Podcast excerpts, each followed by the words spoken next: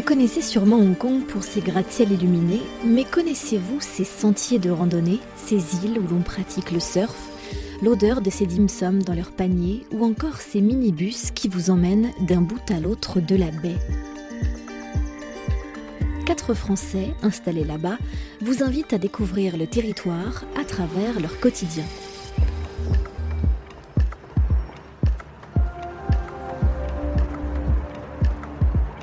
Vous écoutez Hong Kong Series, le podcast qui vous transporte à Hong Kong.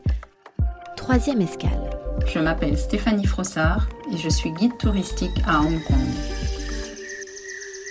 Cette amoureuse de grands espaces, adepte de randonnée et d'histoire, arpente les moindres recoins du territoire pour en mettre plein les yeux aux voyageurs qui frappent à sa porte. Plein les yeux et plein les narines.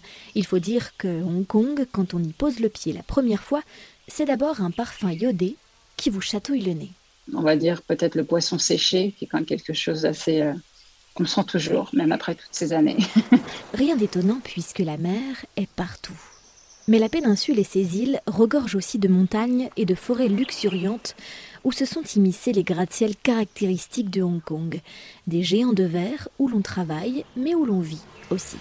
J'habite euh, dans le district de Sai Kung, donc ça se trouve à l'est du territoire. Ça fait partie de ces districts, euh, de ces quartiers de Hong Kong qui sont en fait des villes nouvelles. Donc beaucoup de gratte-ciel d'habitation. Donc c'est quelque chose euh, auquel on n'est pas forcément habitué en France. Hein. C'est pas des gratte-ciel de bureaux, c'est des gratte-ciel d'habitation. Donc ici les tours, elles font à peu près 60-70 étages. Donc c'est très bétonné à la première impression mais euh, c'est un quartier au bord de la mer, vraiment entouré de la mer. La mer est partout. Et euh, je suis au pied, par ailleurs, d'une colline. Donc en fait, euh, c'est randonnée en sortant de la maison. Comment est-ce que vous, vous vous déplacez dans vos trajets quotidiens? Est-ce qu'il y a des, des, moyens de transport qui ont votre préférence? C'est un territoire où on peut se passer de voiture. C'est un des, des pays les moins dépendants à la voiture au monde parce que justement, les transports sont exceptionnels. J'aime beaucoup me déplacer avec des minibus. Donc, les minibus, euh, c'est des, des, bus qui font 16, euh, 20 places, qui sont un petit peu comme des taxis collectifs. Donc, euh, faut pas avoir le mal des transports. Parfois, c'est un petit peu, un petit peu brutal, mais c'est tellement pratique. En fait, ça nous permet d'aller dans tous les recoins du territoire. C'est pas cher, il y en a tout le temps. Il s'arrête où on veut. Il y a des point d'arrêt, mais en fait, on peut très bien s'arrêter. On lui dit, voilà, au, prochain feu. Donc, euh, c'est à la demande, donc c'est très, très pratique. donc, moi, j'aime bien ce moyen de transport-là parce que c'est pittoresque.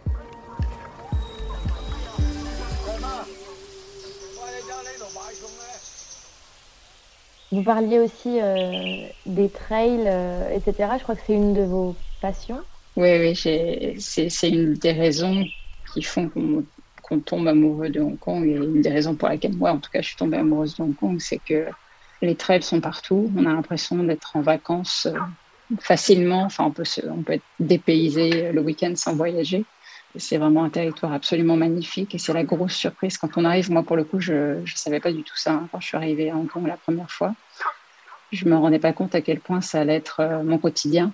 C'est-à-dire que même quand on habite en ville, donc, comme moi ici, ou même sur l'île de Hong Kong, qui est beaucoup plus urbanisée, on n'a pas plus d'un quart d'heure de trail à pied. C'est une richesse et un, cadre de vie qu'on a, je pense, dans aucune autre ville de cette taille au monde. Euh, il n'est pas rare que des gens qui travaillent à Centrale rentrent en courant chez eux dans le sud de Hong Kong. Euh, moi, ce que j'aime bien faire, c'est faire les levées du soleil avant d'aller au travail on se lève un petit peu plus tôt, on descend le trail et 45 minutes plus tard, on est en haut d'une montagne, on attend que le soleil se lève et on redescend, on va travailler.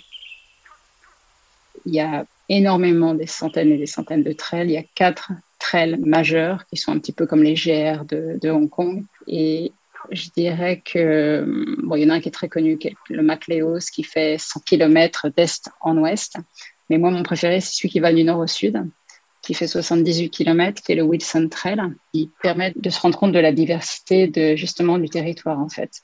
Donc euh, dans la nature, dans des endroits qui ressemblent finalement un peu à, ce qu'on pourrait voir en Indonésie ou en Thaïlande, donc des, euh, des zones un peu marécageuses, des zones très très vertes, euh, enfin ce qu'on peut appeler la, rainforest en fait quasiment.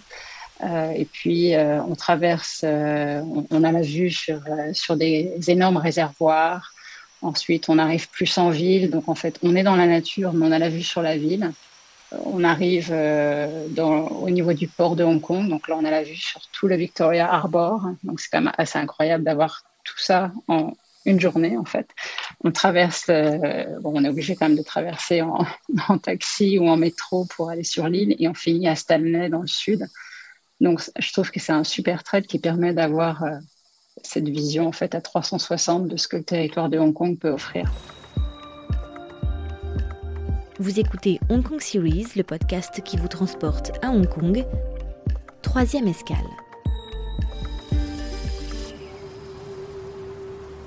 Côté faune, c'est assez surprenant. Alors, on n'a plus de tigres. En tout cas, le dernier qui a été tué, c'est en 1942.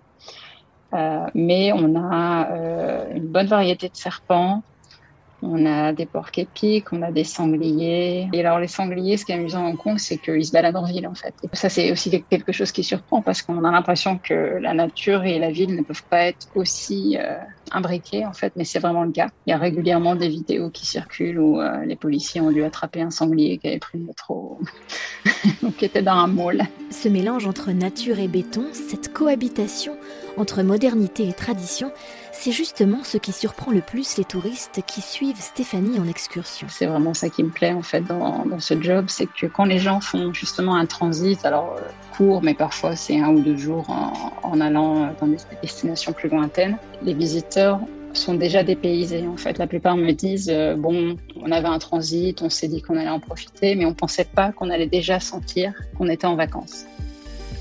Est-ce qu'il y a des demandes qu'on vous a faites et qui vous ont marqué, des, choses peut-être un peu insolites, des, thématiques de visite euh, Déjà, j'ai eu une demande en mariage. Donc, euh, ça, c'était sur le Dragon's Back. C'est un, c'est un sentier de randonnée qui est vraiment un des plus, euh, un des plus courus sur l'île de Hong Kong. Donc, un, très beau sentier sur une crête avec la vue sur la mer de chaque côté. mais moi, ce que j'avais vraiment aimé une fois, c'est prendre en charge des Américains qui arrivait d'un vol de 17 heures, donc pas très frais.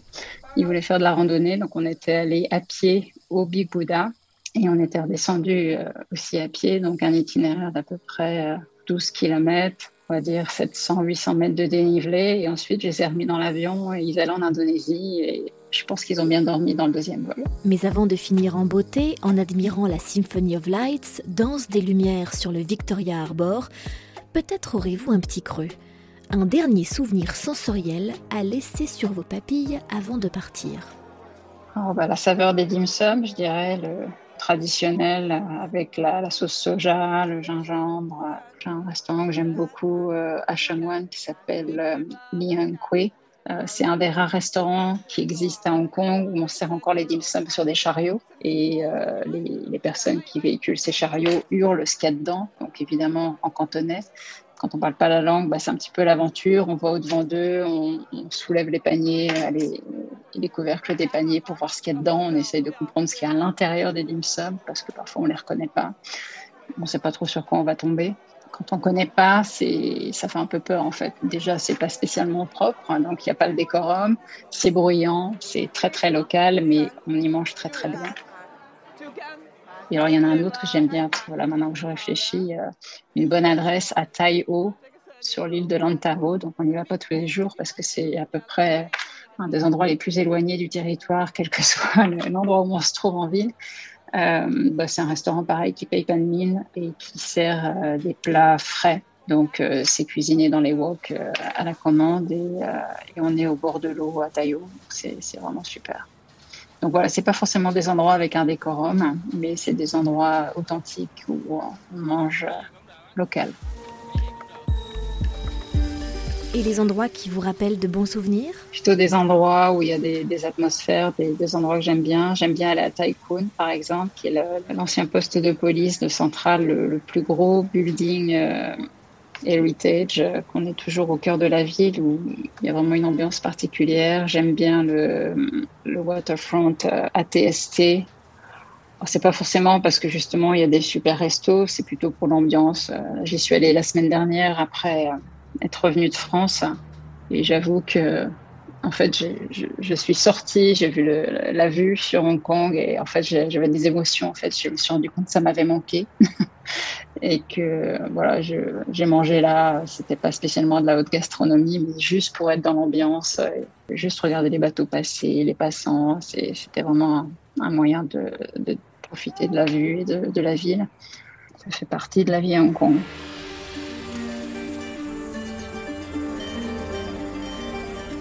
Merci à Stéphanie Frossard d'avoir partagé son expérience avec nous. Pour sa dernière escale, Hong Kong Series vous emmène à la table d'un grand chef expatrié pour une dégustation des délices de l'archipel.